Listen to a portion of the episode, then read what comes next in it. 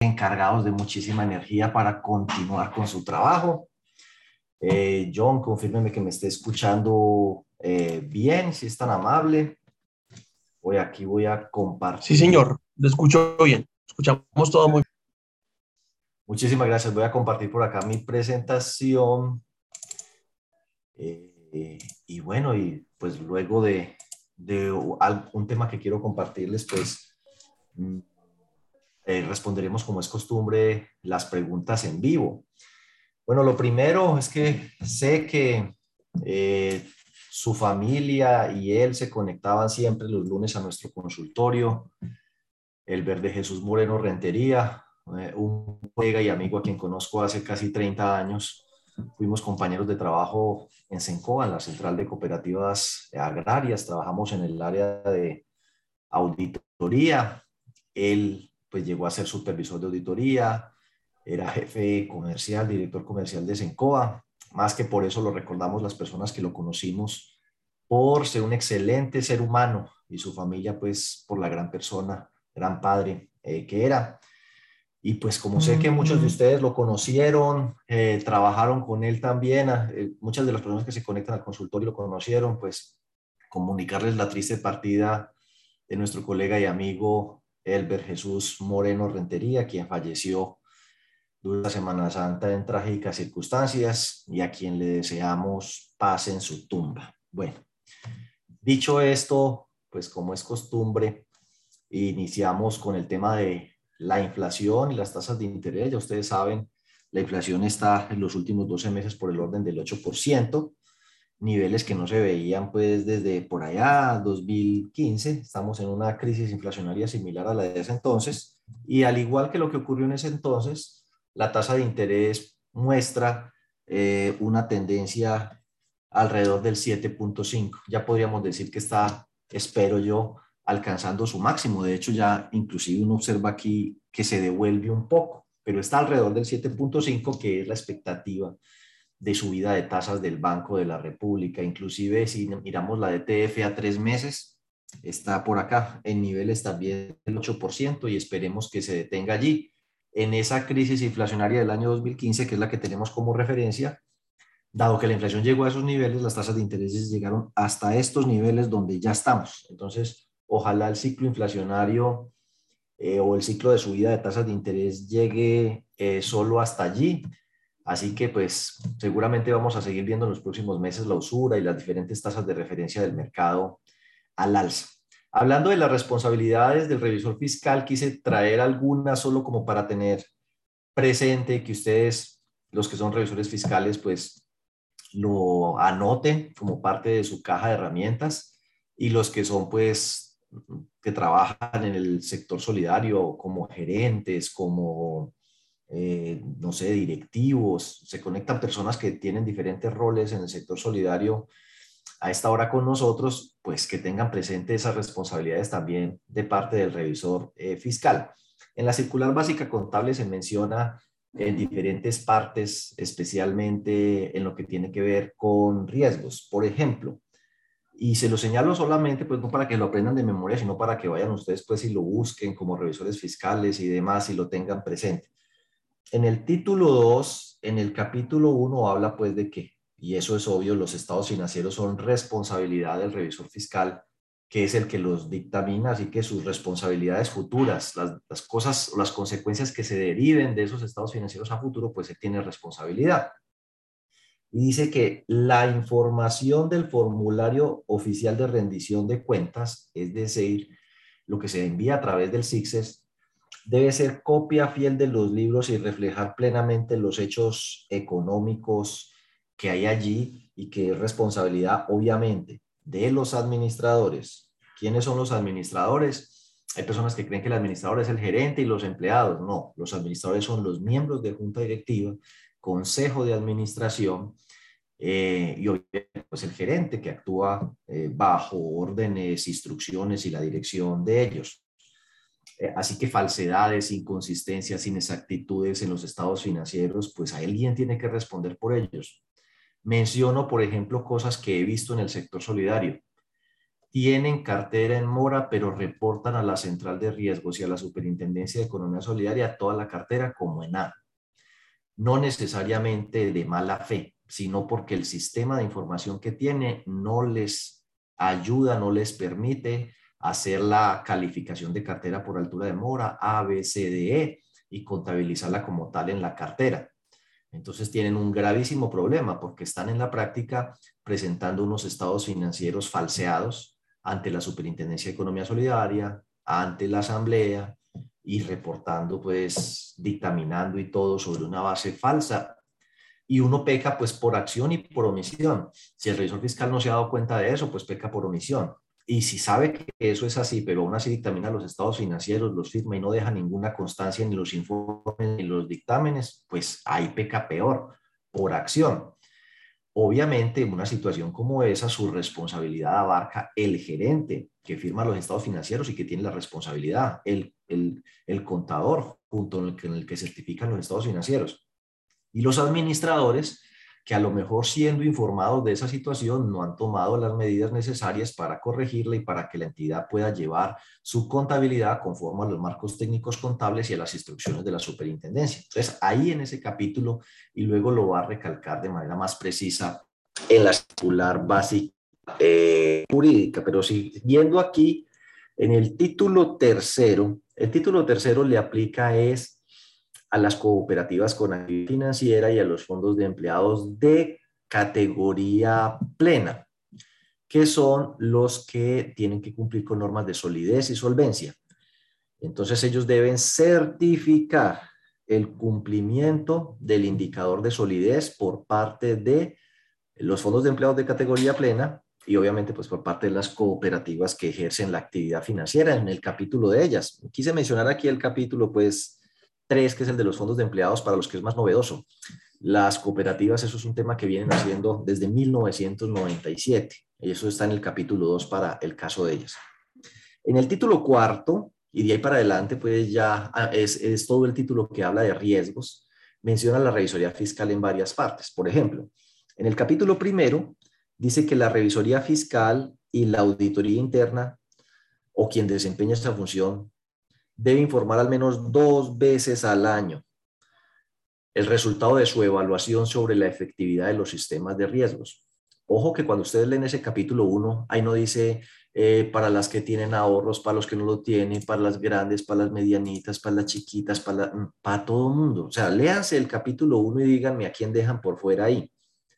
Obviamente no todas tendrán que montar los modelos estándar que de para adelante en cada uno de los riesgos, pero que todas tienen que tener comité de riesgos, que ese comité de riesgos se tiene que reunir mensualmente, que debe presentar su informe al consejo de administración o a la junta directiva mensualmente sobre cuáles son sus recomendaciones. Eso es claro. Yo sé que pues, es posible que muchas entidades todavía estén muy confundidas con el tema de riesgos, pero lo que a mí me queda eh, claro leyendo ese capítulo 1 y después de todo lo estudiado es que toda organización, independientemente de su actividad económica, tamaño, naturaleza, de las vigiladas por la Supersolidaria, tiene que tener su comité de riesgos compuesto por tres personas, una persona del consejo de la junta, eh, la persona encargada de riesgos que ustedes la deben designar y alguien más. Puede ser el gerente, puede ser otro asociado, puede ser otro miembro del consejo, no sé, eso cada quien lo resuelve, pueden ser más de tres, pero mínimo tres y se deben reunir como mínimo mensualmente,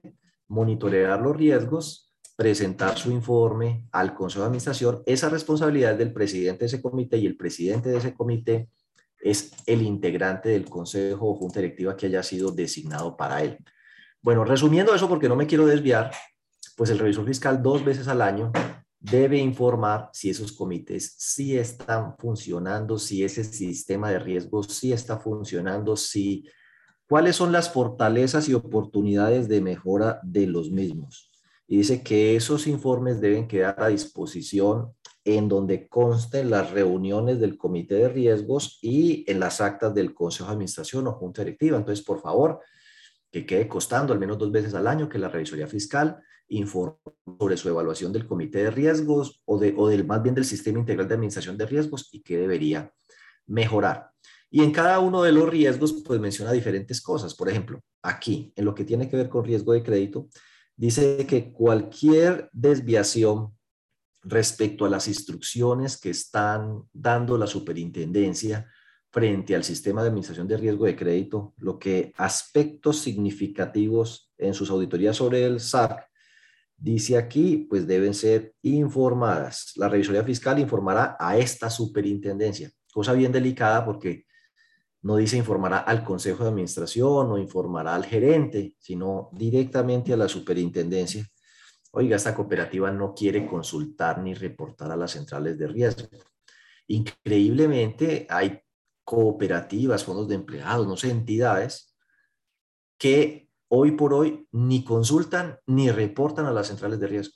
Ya de entrada, solo por mencionar un ejemplo, porque hay muchos más incumplimientos que ese, eh, la revisoría fiscal debería informarle a la superintendencia, mire, esta entidad en la que el revisor fiscal no quiere consultar ni reportar a la central de riesgos, que porque para qué va a perjudicar a los asociados, que eso le sale muy costoso, que es que, bueno, eh, inclusive pues excusas hay por montones, pero ninguna de ellas válida. Solo por mencionar una cosa que yo en lo personal he visto, entidades que no consultan ni reportan a la central de riesgos. Y de ahí para adelante, imagínense, entidades que no hacen la evaluación de cartera como debería. Recuerde que a partir de la, desde el año pasado, con la nueva circular básica contable, la evaluación de cartera debe ser semestral para las entidades que van a aplicar pérdida esperada y anual para las que no. ¿Quiénes aplican pérdida esperada? Nivel 1 de supervisión y fondos de empleados de categoría plena. Solamente lo que son nivel 3 de supervisión eh, y fondos de empleados que no sean categoría plena, aún siendo del nivel 2, es la interpretación que yo le doy, eh, pues no les toca aplicar pérdida esperada, de lo cual hablamos hace ocho días, y por ende, pues van a poder hacer la evaluación de cartera una vez al año. Uno de los criterios mínimos obligatorios es que esa evaluación de cartera se debe incluir la información de las centrales de riesgo. Entonces hay entidades que, por ejemplo, hacen la evaluación de cartera y no involucran la información de las centrales de riesgo. Eso es un incumplimiento grave que entonces debería ser informado por la a la Superintendencia de Economía Solidaria. Bueno, eso es un tema pues que cada revisor fiscal analizará su nivel de responsabilidad, pero quiero que los que estén aquí como administradores sepan la importancia del tema. Eh, eh, acabamos de elegir consejos de administración, nuevas juntas directivas, nuevas juntas de vigilancia o comités de control social. Y se supone que es que el comité de control social, la junta de vigilancia, debe velar por la legalidad de los actos de los administradores. Y obviamente, pues si están incumpliendo la ley, cosa que consta en los informes de revisoría fiscal, y ellos no lo saben, no lo leen, no lo informan, pues en últimas terminan también teniendo una responsabilidad que puede ser objeto de sanción debido a que su deber es velar por la legalidad e informar de esas irregularidades bien sea primero a ellos y obviamente aquellas que definitivamente no sean corregidas, los debe informar a la Superintendencia de Economía Solidaria. ¿Eso dónde está? Eso está en el numeral 3 del capítulo 10 del título cuarto de la circular básica jurídica. Entonces, ahí una cosa como esta que acabo de mencionar solo a nivel de ejemplo, Involucra a los administradores, que pueden ser sancionados hasta con 200 salarios mínimos. Ustedes pueden leer eso en el, numeral 6 y 7 del artículo 36 de la ley 454, que más o menos dice que cuando cualquier director, representante legal, funcionario de una entidad vigilada, eh, pues digámoslo como que y viole o permita que se viole eh, cualquier disposición, bien sea estatutaria, reglamentaria, norma, circular, em, emanada a la supersolidaria, pues el superintendente podrá sancionarlo por cada vez hasta con 200 salarios mínimos. Y ya hemos visto aquí algunos casos, eh, por ejemplo, un fondo de empleados por allí como de dos mil y pico millones de pesos de Bogotá, que por el reporte tardío de los estados financieros le colocaron una multa como de 29 millones de pesos y tienen excedentes, no sé, muy pequeños, ni siquiera alcanzan a esos niveles, apenas tienen dos mil y pico millones, o sea, les colocaron una multa por más del 1% del activo. A mí me parece una exageración eso. Eh, y ese fondo empleado le tocó hacer hasta rifas para recoger la plata para pagar esa, esa multa por enviar tardíamente los reportes a la Superintendencia de Economía Solidaria. Entonces, mire que en SARC, y estoy mencionando lo que es más evidente, más protuberante, si uno entra a la minucia va a encontrar muchas más fallas, por ejemplo, los análisis de crédito a veces no se están haciendo teniendo en cuenta capacidad de pago, solvencia, hábitos de pago, garantías. Eh, y cuando hablamos de consulta, las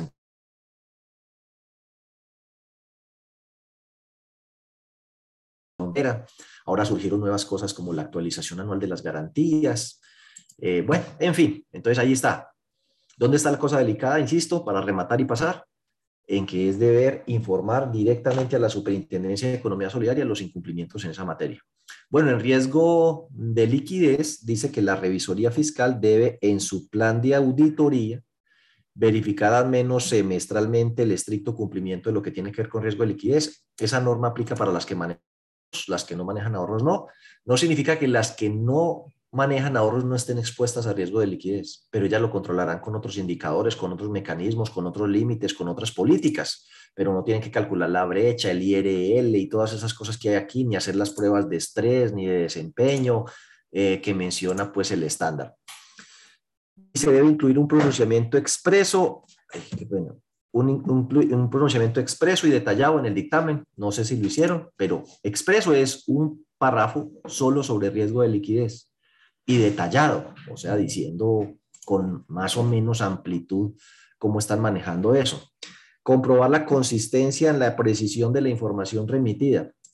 Yo sí quisiera que los revisores fiscales que están aquí conectados, pero no solo los revisores, aquí tenemos, gracias a Dios, conectada mucha gente de diferentes roles y yo aspiro a que ustedes me ayuden a que este auditorio crezca. Les pido ese enorme favor he hecho lo posible porque este se vuelva un espacio de utilidad para el solidario y creo que muchas más personas lo pueden aprovechar.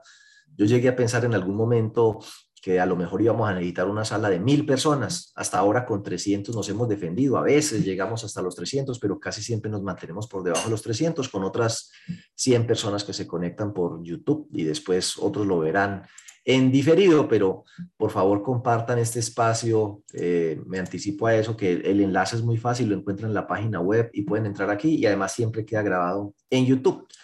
Mire, y el espacio y la, y la autorreflexión que quiero que ustedes hagan es cuántos de los que están aquí conectados, gerentes, contadores, revisores fiscales, miembros de junta directiva, consejos de administración, dicen, no, mire, ya a mí me muestran lo de la brecha de liquidez y yo entiendo qué hay ahí, lo sé interpretar, lo usamos para el monitoreo de riesgos y sabemos que lo que estamos reportando lo estamos reportando bien.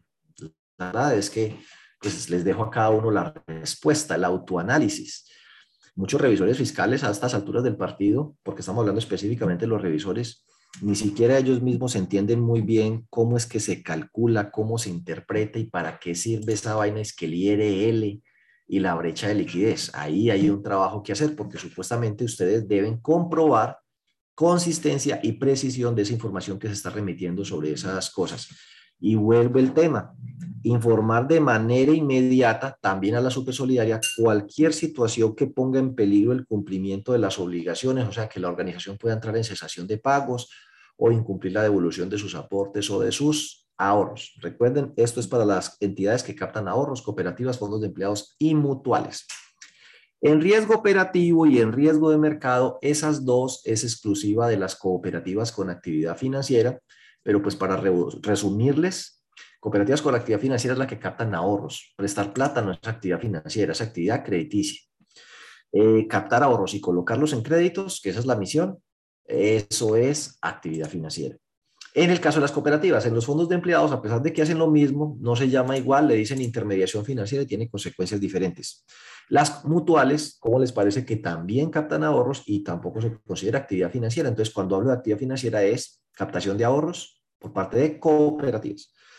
Y aquí dice pues que eh, también tienen un, poner en conocimiento del representante legal los incumplimientos, elaborar un informe de cierre sobre riesgo operativo e incluir un pronunciamiento expreso en el dictamen. Y aquí dice aquí, en riesgo de mercado, cualquier situación irregular, informarla a la superintendencia y dejar un pronunciamiento expreso en el dictamen. Entonces, quiero señalar, para resumir esta y pasar, que los revisores fiscales, por ejemplo, en materia de riesgos, en el dictamen deben, dice un pronunciamiento expreso sobre riesgo de mercado, uno sobre riesgo operativo, otro sobre riesgo de liquidez, y además en todos le dice, hágame el favor y me informa cualquier incumplimiento sobre lo que dice allí, y dos veces al año, por ejemplo, específicamente, ya en general debe presentarle un informe al órgano de administración. Bueno, eh, ya ustedes pues lo acaban de adelantar. Si nos vamos ya para la circular básica jurídica, en la circular básica jurídica, en el título cuarto, en el capítulo noveno, habla de la revisoría fiscal. Es importante que tengan presente que aquellas entidades que tienen más de, se me pasó el, ah, sí, que son del grupo 2, que son todo el sector solidario del grupo 2, posiblemente yo no creería, sino por ahí de pronto 3, 4, 5 serán del grupo 1 y lo dudo. Las más grandes, tal vez Comeva, eh, Cavipetrol, alguna de esas, de pronto sea grupo 1. Y también hasta a veces trato como de dudarlo, pero dice aquí, las que sean del grupo 2, que son casi todas, pero que tengan más de 30 mil salarios mínimos mensuales, o sea, 30 mil eh, millones de pesos hoy que el salario mínimo está en, mil, en un millón, o tengan más de 200 trabajadores, allí el revisor fiscal debe aplicar las NIA, normas internacionales, para que lo tengan presente. Es un tema, pues, los dejo ya a, a, investigación para no alargar la cosa, solo lo quería señalar ahí, recordar, porque a lo mejor muchos de ustedes lo saben. Y de los cuatro riesgos que mencionaban allá, allá faltaba uno, que era SARLAF, porque SARLAF está en la circular básica eh, jurídica. Y ahí dice que el revisor fiscal, en sus funciones, dice que debe revisar, eh, aquí lo vamos a ver en este otro sobre SARLAF, pero no, qué pena, en este de SARLAF, y nos devolvemos. Evaluar el cumplimiento de las normas sobre SARLAF, presentar un informe semestral, mire que hay informes semestrales, presentar a la superintendencia en el caso de las cooperativas de ahorro y crédito un informe de manera trimestral. Y ahí dice de qué.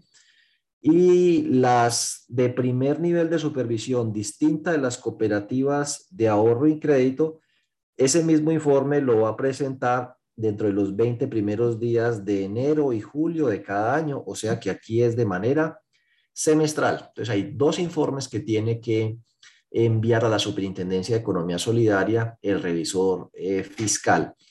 En el caso de las cooperativas con actividad financiera, ese informe será trimestral. En el caso de las demás de primer nivel de supervisión que no son eh, de actividad financiera, lo hará de manera semestral. Y obviamente al órgano de administración, consejo o junta directiva, sí le debe presentar todas un informe semestral sobre el cumplimiento de SARLAF. Entonces, mire, informe semestral sobre el CIAR, informe semestral sobre riesgo de liquidez, informe semestral sobre SARLAF. Y obviamente cualquier cosa que detecte, pues informarle al oficial de cumplimiento y si detecta una operación sospechosa, igualmente tiene la posibilidad de hacer directamente ese reporte y la obligación. Ahora, el revisor fiscal dice aquí eh, vuelve, reitera en ese mismo capítulo, en el numeral cuarto, una cosa que a mí a veces no, no, me, cuesta eh, trabajo entender, pero está ahí. Dice, bueno, que el revisor fiscal debe evaluar, evaluar, por aquí lo dice, evaluar, si la organización está cumpliendo con la ley, con el estatuto, con los reglamentos. Entonces el revisor fiscal debe remitir a la superintendencia la información reportada a través del SIXES. Eh, pues él no lo remite, ¿no? Lo envía a la entidad, sino que lo que vaya ahí es responsabilidad de él de que esté bien. Junto con un informe, dice ahí, junto con un informe donde expresa que ha sido fielmente tomada los libros y ha dado cumplimiento a las normas legales y se han seguido procedimientos adecuados para su determinación y presentación. Dicho reporte versará principalmente sobre la fidelidad de la información transmitida, el cumplimiento del régimen prudencial y de los sistemas de administración de riesgos y de SARLAF. Si el revisor fiscal considera que debe expresar alguna salvedad, debe dejar constancia concreta y precisa al respecto con sus causas. Los revisores de las cooperativas de ahorro y crédito remitirán ese informe de manera trimestral los revisores fiscales de los fondos de empleados remitirán a esta superintendencia el informe señalado anteriormente con una periodicidad semestral. Mm, ¿Valdría la pena que a través de los gremios ustedes mismos eleven una consulta qué pasa con las demás? Ella empieza hablando la circular de manera eh, general y luego aterriza de manera específica hablando de las cooperativas con actividad financiera, que dice que lo tiene que mandar trimestral, y luego de los fondos de empleados. Pero cuando habla de los fondos de empleados, habla de todos. No dice aquí lo deberá hacer de manera eh, para los fondos de empleados de categoría plena. Y me quedo entonces pensando, ¿y qué pasa con las demás cooperativas o asociaciones mutuales, por ejemplo? Las mutuales no son cooperativas con actividad financiera, las mutuales no son fondos de empleados, entonces no tienen que mandar el informe. Una cooperativa de caficultores no es de ahorro y crédito, tampoco es fondo de empleados, tiene que mandar el informe. Entonces, la verdad es que este párrafo me genera esa inquietud, eh, pero pues por ahora creería yo eh, que deberíamos interpretarlo del modo que nos dé más seguridad y es que es para todo el mundo hasta que tengamos un pronunciamiento en contrario. Así que el revisor fiscal debería, como lo dice aquí, semestralmente de todas las entidades, así no sea fondos de empleados, eh, producir ese informe y enviarlo a la Supersolidaria. Sin embargo, les recomiendo que hagan esa consulta. Bueno, precisamente por todas las responsabilidades que hay, tanto para directivos, control social y revisores fiscales, tenemos una serie de eventos a las que nuevamente los iniciamos este viernes, esta semana, el 23 y 30 de abril, es que este viernes, sábado, qué pena, este 23 y 30 de abril, el seminario de formación y actualización de directivos, se pueden inscribir por la página web. El 5 de mayo eh, iniciamos siete sesiones de entrenamiento en seguridad de los sistemas de información es con una persona que tiene formación internacional y experiencia pues en entidades de mucho tamaño en todo el tema de seguridad informática. Obligatoriamente esta circular 36 aplica para las cooperativas con actividad financiera, pero son bienvenidas todas las entidades que quieran fortalecer la seguridad de sus sistemas de información, ahora que en esta nueva era que nos deja la pandemia, eh, nos hemos migrado a trabajar tanto y a depender tanto de los sistemas de información. En el tema de riesgo de liquidez, del que hablaba ahorita, que si hicieran un autoexamen, qué tanto saben, conocen, interpretan, bueno, eso es un tema, pero las personas que lo calculan, el contador, el revisor, la gerente, el comité de riesgo de liquidez, el comité de riesgos, debería entrenarse un poco más en el tema. Entonces vamos a iniciar un entrenamiento, cuatro sesiones en riesgo de liquidez, brecha, IRL, indicadores, solidez, pruebas de estrés, pruebas de desempeño, todo eso lo vamos, planes de contingencia, todo eso lo vamos a ver en esas sesiones. Arrancamos pues eh, el 6 de mayo y de ahí en adelante cuatro viernes. El 7 de mayo, que es un sábado, este está dirigido especialmente a los órganos de control social, Junta de Vigilancia y Comité de Control Social. El 3 y 4 de junio tenemos el encuentro de oficiales de cumplimiento y encargados de SARLAF. El 8 de junio el seminario de actualización manual NIF, que ha cambiado tanto con este tema eh, de las circulares básicas. Y 10, 17 y 24 eh, de junio vamos a hacer un taller práctico paso a paso para que las entidades aprendan a hacer su evaluación de cartera, a propósito de que en junio tienen que hacer la evaluación de cartera del primer eh, semestre. Recuerden que los reportes a la OIAP se vencen ahorita este 20 de abril para todas las entidades que hacen eso de manera trimestral, que a la supersolidaria, las de primer nivel deben reportar este 20 de abril, o sea, pasado mañana, y los de segundo nivel deben reportar el 30 de abril, así como los fondos de empleados de tercer nivel deben reportar la brecha de liquidez, el fondo de liquidez y el balance trimestralmente.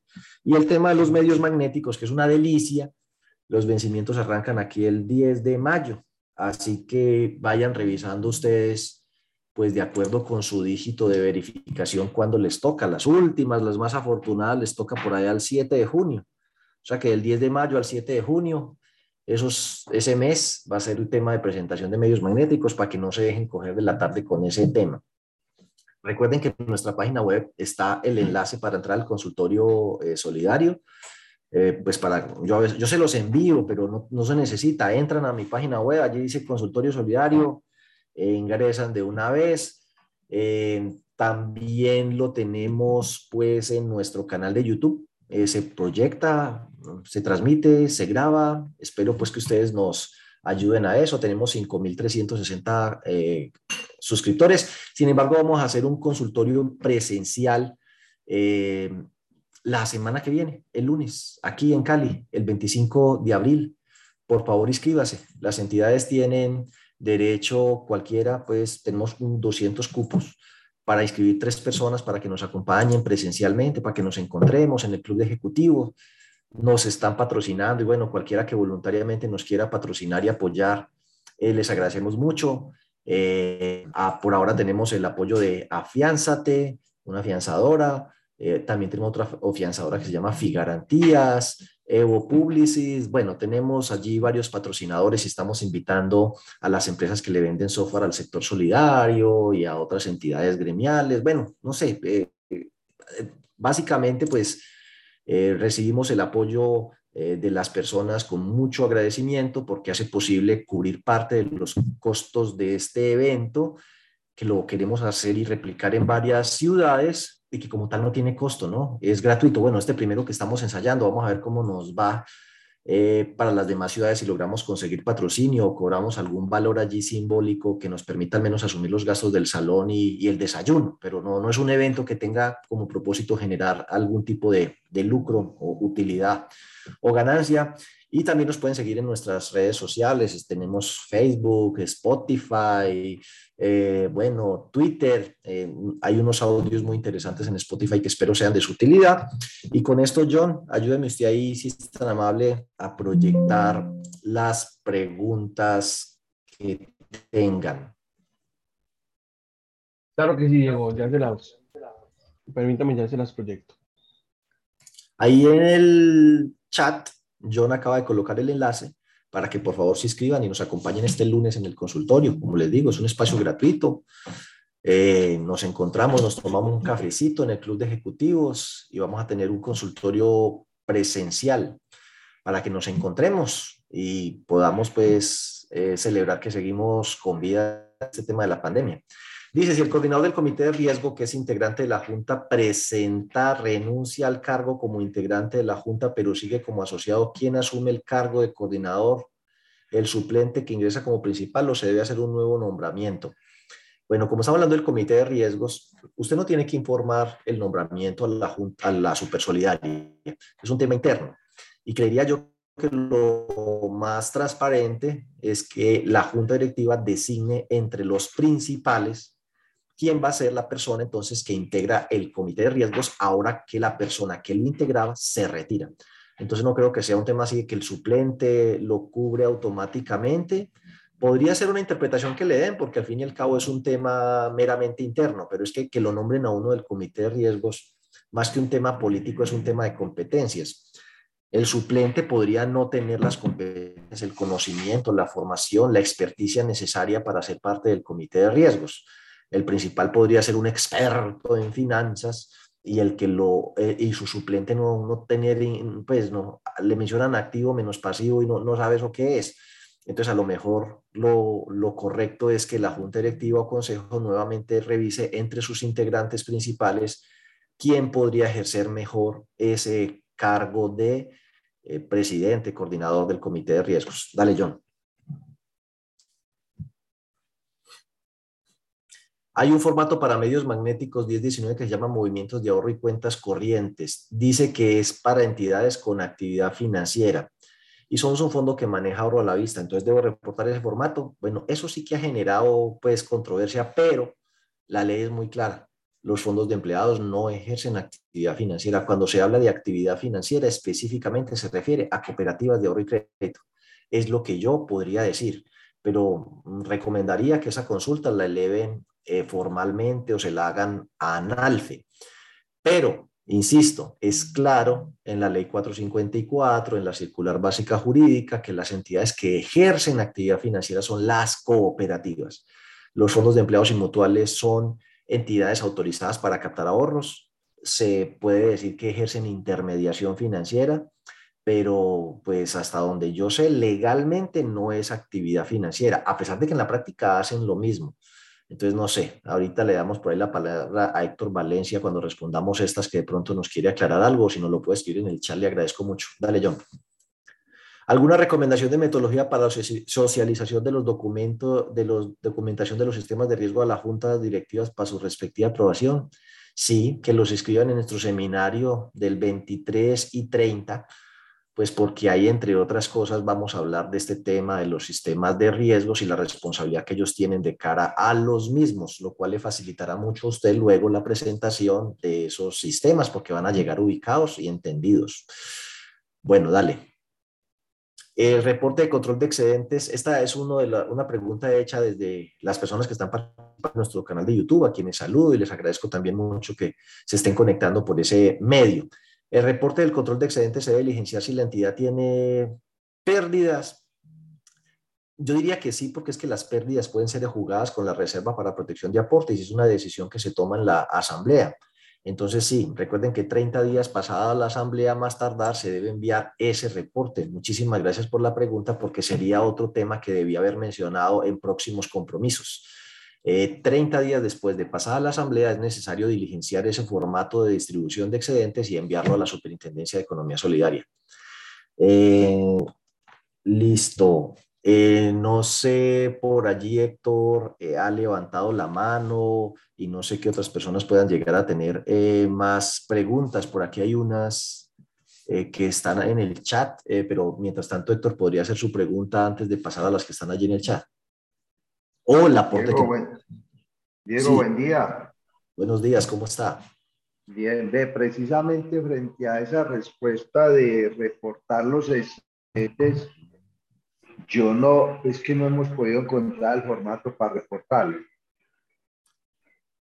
Eh, no han podido encontrar. Ah, bueno, pues tengan presente que el programa se actualizó eh, y creo yo que es que él tienen que ponerle otra vez como fecha de corte diciembre para que lo encuentre. Creo que eso es lo que pasa. Usted le pone diciembre del 2021, le aparece habilitado, lo diligencia, lo genera y lo envía.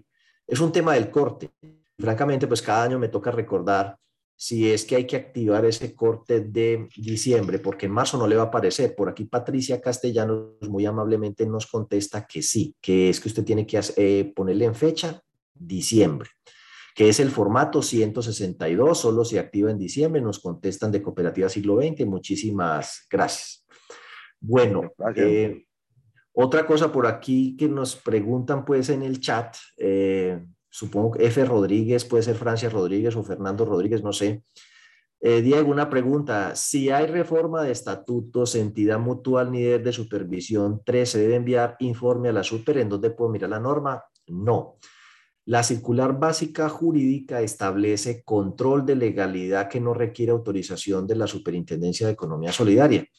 Esos controles de legalidad deben estar título 2 o título 3. Título 2 para las cooperativas con actividad financiera, título 3 para las demás. Entonces, eh, la persona que me hace la pregunta, eso está en el título tercero. Ahí dice controles de legalidad de reformas de estatutos, porque no se hace control de legalidad de reforma de asamblea.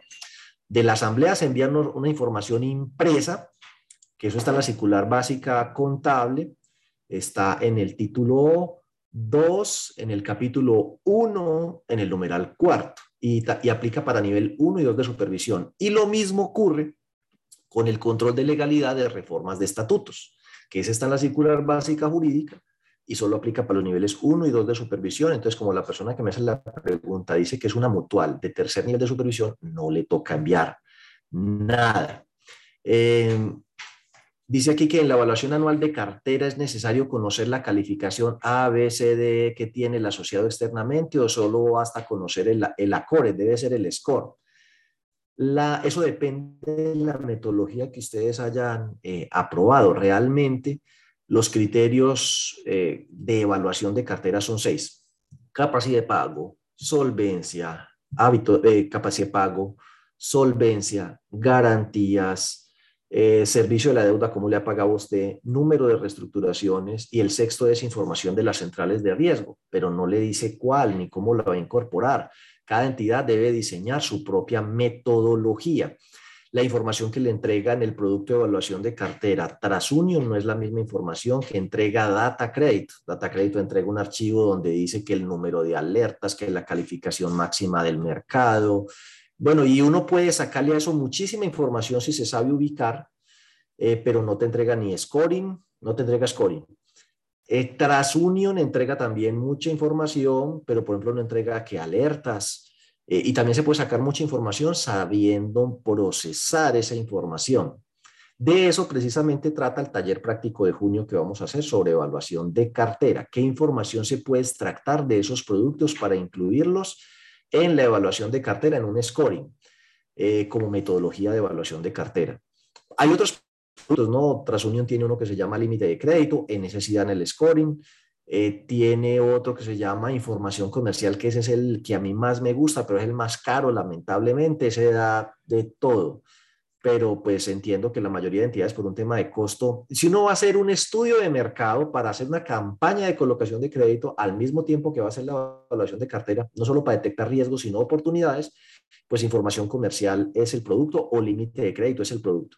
Pero si solo vamos a hacer evaluación de cartera, uno consulta el producto evaluación de cartera, tanto en Trasunio como en Data Crédito. Entendiendo que uno no puede llegar y decir, ¿y usted la evaluación de cartera? No, yo se la compro a Trasunio, no a Data Crédito. Ah, sí. Y entonces, ¿dónde está la metodología suya, documentada, aprobada?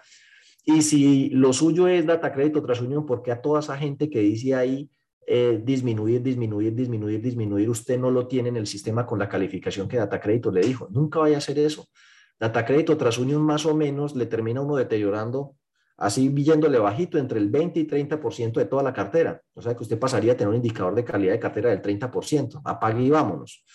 entonces, no, no. Eh, uno usa eso como fuente de información para uno de los seis criterios de la evaluación de cartera y esos seis criterios se pueden evaluar cada uno a través de diferentes variables y bueno, ya eso ya pues viene todo el tema del diseño de la política. Yo le invitaría a que participe en nuestro evaluación de cartera paso a paso de junio, que allá lo vamos a explicar cómo utilizar eso y que usted con su información vaya haciendo de una evaluación de cartera. Eh, dice aquí, eh, Dice aquí su recomendación frente a que los fondos de tercer nivel estén tomando la decisión de que el gerente sea el responsable de riesgo. Esto no iría en contra de la dependencia que debe tener frente al cumplimiento de los riesgos como gerente. Es que estamos hablando de fondos de empleados de tercer nivel, donde tienen eh, un empleado o dos. Entonces, pues esa, eh, usted dice, el gerente de todas maneras es responsable de riesgos, sí o sí. Sí, eso nada que hacer el gerente podría decir, no, pues yo no voy a hacer eso, lo va a hacer la otra persona. Pues lo importante es que esa persona tenga las competencias y capacidades, porque usted va a ver unos fondos de empleados donde está la gerente y una muchachita de pronto, pues por decir algo, por expresarme de algún modo, pero puede ser también un joven con poca experiencia, le pagan el mínimo y es como para que atienda los asociados y, vea, este es el formulario, digite aquí, eh, eh llene ahí la solicitud, le recibe los papeles graba alguna, alguna notica o alguna cosita, atiende el teléfono, le manda a la persona de contabilidad, la contadora viene, viene por ratos y hace la contabilidad. Entonces uno dice, bueno, ¿y a quién nombro yo ahí como persona entonces responsable de riesgos? Eh, no, no es fácil definir el tema. Entonces por eso yo he dicho, pues, si a mí como gerente me toca responder por eso, porque en últimas es responsabilidad de los administradores o lo involucra él, pues nómbreme una vez como persona encargada de riesgos, pero eh, es un tema, no es como una recomendación ideal, sino que cada organización debe decidir cuál es el modelo que mejor permita que ese comité funcione. Porque pues uno puede llegar y decir, nombre, nombre a esa niña que acabo de escribir acá, y usted es la persona responsable de riesgos. Eso es como no haber hecho nada. No tiene la competencia, ni la experiencia, ni la capacidad, de decisión ni la visión, nada. Ahí no va a pasar nada con ese comité, eh, que supuestamente se tiene que reunir mensualmente y en una parte del capítulo 1 dice que la persona encargada de riesgos junto con la gerencia debe revisar por lo menos mensualmente la situación de cada uno de los diferentes riesgos y las principales posiciones del activo y el pasivo expuestas a los riesgos. O sea, eso tiene cierto nivel de complejidad que de pronto en esos fondos de empleados de tercer nivel es bien difícil conseguir a alguien con el perfil. Podría ser que uno diga, no, entonces, ¿por qué no lo contratamos externo, como un contrato de asesoría por honorarios? Ahí hay que pensar eh, qué podría hacerse, cuál es el modelo más óptimo, porque claro, se sienta uno en Bogotá y escribe la norma, y resulta que ese es un traje que todo el mundo no le queda igualito. Hay gente a la que le queda grande el traje. Es más, hay fondos de empleados que no tienen empleados. Usted le ve empleados cero. El representante legal es alguien de los mismos asociados o alguien que la empresa patronal ha designado y le ha puesto de chicharrón, pero no tienen ni siquiera empleados. Tendrán que nombrar un asociado, un tercero. La norma no entra en tanto detalle como en el caso del oficial de cumplimiento a señalar el perfil y las competencias que debe tener en las más grandes. Pero inclusive en temas de SARLAF, cuando habla de eh, entidades más pequeñas, da la posibilidad de que ese, incluidos los fondos de empleados pues, de tercer nivel, que ese oficial de cumplimiento sea contratado por servicios. Y uno dice, si en ese tema de SARLAF permitieron que fuera contratado por servicios, ¿por qué acá no se puede ampliar la cosa a que sea un tema de riesgos y también sea contratado por servicios? Hay partes donde a lo mejor un asociado diga, no, yo me hago cargo de eso, sino que es tanta cosa que yo digo, uy, no, eso ya está como muy fregado para que una persona así de manera gratuita diga, se ofrezca, no, tranquilo que yo le hago lo de riesgos, olvídese de ese cuento. Pero bueno, ahí está. O el gerente, o esa otra persona, o un asociado, o una persona que ustedes contraten por servicios, pero que tenga como el perfil adecuado para que esto funcione. Eh, ¿Qué datos deben tener en cuenta para el informe de riesgos mensual para una cooperativa? Pues depende.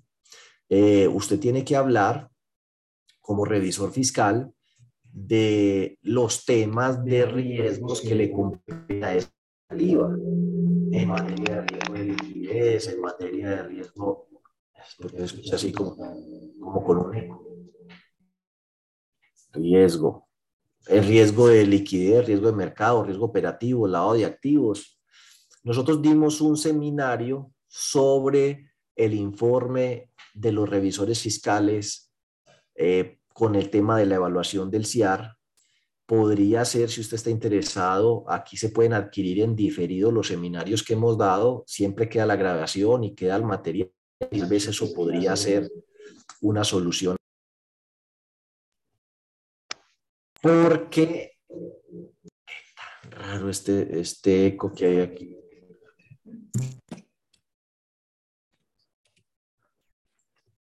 Ahí será que me estoy todavía con eco, ¿no? No, señor, le escuchamos bien. Listo. Eh, es que yo sí escucho un eco tan raro, pero bueno, no, listo, ya se quitó el eco. Entonces le estaba diciendo que, em, pues podría ser que, que, pues que vean en diferido ese seminario sobre revisores fiscales, lo hicimos en el 2021 y entregamos más o menos un, un informe de revisor fiscal base, una, guía o papel de trabajo para que el revisor fiscal verifique si todo lo que la entidad debe cumplir lo está haciendo. O sea, y quisimos, diseñamos un papel de trabajo y un modelo de informe. Puede ser usted revisor fiscal, que eso le sirva de guía, pero ahí lo que debe usted evaluar es cómo están manejando los riesgos que le son obligatorios, por ejemplo, el tema de SARLAF, el tema de riesgo de crédito, y en el tema de liquidez, mercado operativo, pues lo operativo tiene que ver mucho con el día a día, el cumplimiento de la ley, el control interno, y de eso pues sabe usted mejor, pero para no comprometerse, como riesgo de mercado, riesgo operativo y riesgo de liquidez, si es una cooperativa que no maneje actividad financiera, pues usted podría decir que a ellos no les toca implementar esos riesgos, pero que todas ustedes monitorean en general la situación de la entidad. Y, obviamente, pues, eh, mire el capítulo 1, que es una guía, y dice el capítulo 1 del título cuarto, que dice que es el CIAR existe ese comité, está nombrado, se reúne mensualmente, funciona, tiene las políticas, tiene los límites, tiene los indicadores, como todas las herramientas que dice debe tener ese comité allí para cumplir su gestión. De todas maneras, pues em, sí, eh, me parece que si es revisor fiscal, lo, lo ideal sería que pudiera ver ese seminario que dimos sobre el tema que es básicamente el mismo contenido, ese es el informe que se presenta al Consejo de Administración. ¿sí? Es que usted no tiene que presentar pues informes por separado. Es un informe en el que usted incluye SARLA, riesgo de liquidez, riesgo operativo, riesgo de mercado, tal y pascual, el informe semestral. Eh, y ya lo que es para remitir a la supersolidaria, pues si es, si es eh, cooperativa con actividad financiera. Mire, devuelvas el video para que vea ahí los pedacitos donde se tiene que ir. Ahí, allá dice, este informe versará principalmente sobre las actitudes de los datos y tal. O sea, una cosa es el informe que se va a la supersolidaria sobre la información que se reporta a través del CICSES, trimestralmente o semestralmente para las demás. Eh, y otra cosa es el informe sobre riesgos que se debe presentar al Consejo de Administración. Y otra cosa es que en los dictámenes se tienen que dejar unos párrafos, decía ahí, expresos y detallados sobre el cumplimiento de cada uno de esos riesgos. Que si el comité se debe, dice aquí, el comité se debe reunir mensualmente, el desear, el comité de riesgos, sí. Eh, léase ahí la circular básica contable, el capítulo 1, donde habla de riesgos, y ahí dice que ese comité se debe reunir mensualmente. También dice que la persona encargada de riesgos junto con la gerencia debe analizar por lo menos mensualmente las principales posiciones del activo y el pasivo que están expuestas a los diferentes riesgos y bla, bla, bla, bla, bla. O sea que sí, mensualmente. Y dice que debe informar al consejo y que el rol de la persona que ejerce como coordinador o presidente es ser ese enlace. Es la persona que lleva el informe al, al consejo de administración o junta directiva y luego vela porque las decisiones que allí se adoptaron sean implementadas por la administración, por la gerencia. Eh, dice aquí el comité para todas las entidades, incluidas las de nivel 3. Sí, la verdad es que el título primero en eso no se pone a decir estas se reunirán trimestralmente, estas semestralmente, estas chiquitas. No, el título primero cuando habla de riesgos y que cada entidad pues acorde con su naturaleza, tamaño, definirá pues los indicadores y los mecanismos y las políticas y los límites y demás. Además, que vienen unos estándares de ahí para adelante que algunas tienen que cumplir, otras no. Pero eh, sí señala que tiene que tener comité de riesgos y persona encargada de riesgos todas las entidades, no, no, no excluye o no hace algún tipo de excepción. Pienso yo que a lo mejor sí debería, o sea, hay entidades muy chiquitas en las que esto podría ser un poco desproporcionado, pero lamentablemente, si uno mira la norma, no hace ese tipo de eh, simplificaciones, que debería sí, cosa que ustedes pues podrían proponer a través de los gremios. Eh, ese informe que, eh, semestral que se menciona sobre la efectividad del SARLAF está bien que lo incluya en mi informe semestral de CIAR o es necesario hacerlo individual. Pues mire, es que cuando usted habla del CIAR, el CIAR son cinco riesgos, lo cual incluye SARLAF. Entonces, creo que aquí el tema es de fondo y no de forma. Usted podría hacer un solo documento semestral y cuando llegue al tema de SARLAF, si en el caso suyo le toca semestral, entonces usted como introducción SARLAF, eh, como parte de la evaluación semestral y teniendo en cuenta lo dispuesto en el numeral tal del título quinto de la circular básica jurídica, eh, el fondo de empleados en materia de SARLAF, bla, bla, bla, bla, bla. Entonces ya usted deja como amarrado la cosa en el sentido de que ese punto de su informe, SARLAF, no solo tiene que ver con la evaluación de la efectividad del SARLAF, sino con el cumplimiento de ese deber que señala ya de informar semestralmente está la entidad cumpliendo con el tema del SARLAF. Yo creo que es redundante, o sea, si lo quieres hacer separado está bien, pero entonces serían dos informes que dicen lo mismo uno del CIAR y otro de SARLAF, y el del CIAR incluye SARLAF. Ahora, se me ocurre esta otra para que vea. Usted podría llegar y decir, cuando llegue a SARLAF, y se teniendo en cuenta que el título quinto, numeral 3, no sé qué, establece la obligatoriedad de que el revisor fiscal informe sobre tal, este informe se presentará en un documento independiente. Y listo, entonces usted entrega uno sobre CIAR donde habla de todo menos de SARLAF y advierte que se los va a presentar en otro documento y aparece el otro documento con el de SARLAF y así no se vuelve tan repetitivo y reiterativa la cosa. Eh, sobre la certificación de la información que se reporta a la superioridad, lo que recomiendas por ahora es hacerlo semestralmente. Somos cooperativa de aporte y crédito segundo nivel. Pues yo sí creo eso, pero me parece que es un tema que los gremios, Confecop, Analfe, bueno, Confecop sobre todo, o la entidad que agremia a las mutuales debería hacer esa consulta. Que yo no quiero aburrir tampoco a la super con tanta consulta. Y, además los gremios, pues ese es como su papel. Allí dice expresamente, primero arranca general, luego dice expresamente las cooperativas con actividad financiera va a ser un tema trimestral y luego dice los fondos de empleados harán esto semestralmente. Y entonces dice uno, ¿y las demás? Entonces nos quedamos por fuera. Es una duda que me genera a mí. Usted podría llegar y decir, yo no voy a hacer eso porque ahí es clarito que menciona las unas y menciona las otras y a mí me dejó por fuera. Esa es una posición. Otra que usted podría decir, no, yo me curo en salud mejor para que después no digan que sí, que sí tocaba, yo colgado voy a mandar eso semestralmente. Entonces, que me contesten ellos, vea, ¿usted para qué me está mandando eso? No me envíe eso que eso a usted no le toca, pero que no se diga pues que fue falta de diligencia o negligencia de mi parte. Esa es como la, observación que les hago. Bueno, pues por lo demás creo que he respondido pues todas las preguntas que se me plantearon a través de los diferentes espacios. Eh, insistirles que nos acompañen, por favor, eh, apoyándonos, inscribiendo a sus directivos en el evento del 23 y 30 de abril, que es para los consejos y juntas directivas, el 7 de mayo para las juntas de vigilancia y comités de control social, riesgo de liquidez arrancamos el 6 de mayo, seguridad en los sistemas de información. Arrancamos el 5 de mayo y todo eso lo pueden hacer a través de nuestra página web. Allí se puede inscribir, eh, de ahí les aparecen los precios. Entre más personas se inscriban, el precio es menor. Inscríbanse, por favor, al, al, consultorio presencial que vamos a hacer. Es, insisto, es gratuito. Hay unas entidades que nos están patrocinando, Figarantías, eh, Afiánzate y esperemos que otras se sumen esta semana.